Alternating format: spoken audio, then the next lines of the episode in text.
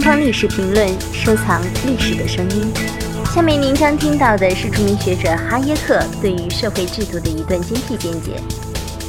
It proposes a solution which is not, which is not a solution. You cannot. Well, it takes a long time, but it's my central problem. Socialism assumes that all the available knowledge can be used by a single central authority.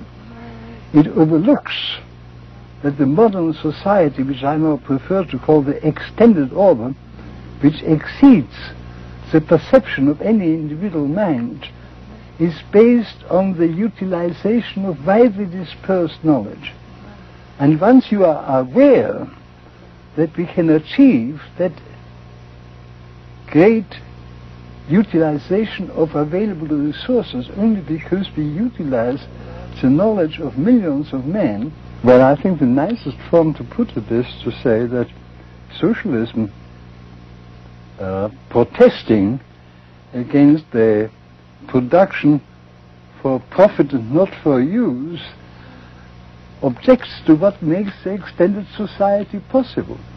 Production for use is only possible in a society where we know all the facts.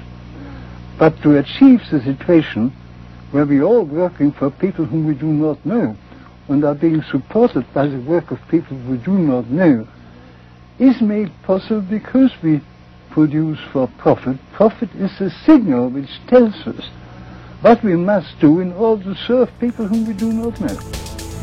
更多精彩声音，请继续关注《东方历史评论》官方网站。